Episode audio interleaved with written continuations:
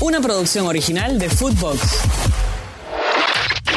Footbox Today Sur, el podcast con las noticias de fútbol que tenés que saber. En un día especial eh, decidimos hacer eh, un programa especial. Es 25 de diciembre, es el día de Navidad y aquí en Footbox Today Sur vamos a revivir y a repasar lo mejor del 2023. Así arrancamos. La fiesta postmundial. En el estadio de River y ante Panamá en el mes de marzo, la selección argentina jugó su primer partido postmundial a estadio repleto y festejó el título conseguido en Qatar. Escuchemos a Lionel Messi cuando le habló al público presente. No me escucho bien, así que no sé qué voy a decir. Eh, primero que nada, darle, darle las gracias a ustedes por, por todo el cariño que venimos recibiendo, no solo después de ser campeones del mundo, sino desde antes, cuando empezamos a ganar la Copa América. Lo venimos diciendo durante muchísimo tiempo, que íbamos a hacer todo lo posible por esto. Ese día también eh, tomó el micrófono y le habló a las 86.000 personas. Lionel Scaloni, lo escuchamos. Bueno, basta. Eh, ya está, ya está rota. Bueno, el, el padre de la escaloneta está allá arriba. Eh, Y también es tiempo de escuchar y revivir lo que decía aquella noche el Dibu Martínez. Sí, es emotivo, es muy lindo la verdad. Era toda la familia acá, eh, 80.000 personas. Eh, primera vez siendo campeón del mundo es, es especial la verdad. No, no pude aguantar las lágrimas. El venir al Monumental disfrutando con toda esa familia, amigos, tenía más de 100 personas, 120, quería que estén todos. Hoy un día muy especial para mí. Sea el partido que sea, queríamos ganarlo y, y disfrutarlo de esta manera. Después de 36 años. Rosario Central se consagró campeón eh, de un torneo local en la República Argentina después de 36 largos años. Miguel Ángel Russo consiguió su título número 12 y en la Argentina es campeón con tres equipos distintos. Vélez, Boca y Rosario Central. Escuchemos al referente y capitán del conjunto canalla. Esto dijo Jorge Brón.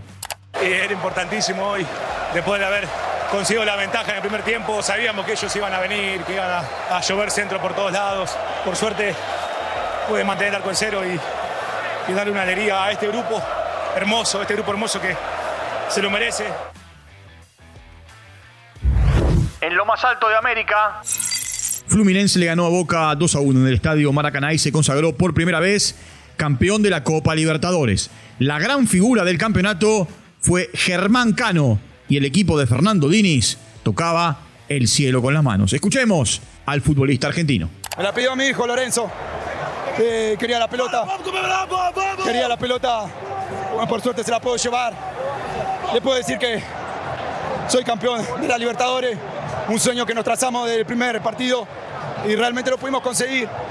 Dedicarle esta victoria eh, y este título a mi familia, que estuvo en los buenos y los malos momentos, a nuestra hinchada, a nuestro presidente, a todo el staff de Fluminense. Realmente somos una familia eh, y la verdad que valió, vale la pena hacer el esfuerzo, dejar muchas cosas de lado y hoy poder jugar contra un gran rival como es Boca, que representa muchísimo a nivel mundial. Festejó el pincha. Estudiante se consagró campeón de la Copa Argentina después de ganarle a Defensa y Justicia 1 a 0 en la final en el estadio Ciudad de la Plata. Guido Carrillo marcó el único gol del partido. Después de la consagración, Boselli y Andújar se retiraron del fútbol profesional. Escuchemos a Mauro Boselli. Creo que no, creo que es el momento, el momento para, para, para dejar, dejar así. Quería dejar yo en buen, mo- en buen momento, en buen nivel, y, porque en algún momento el bajón y, y- y quizás el tema físico iba a empezar a aparecer.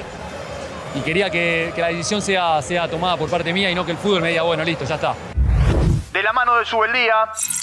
Liga Deportiva Universitaria de Quito se consagró campeón de la Copa Sudamericana.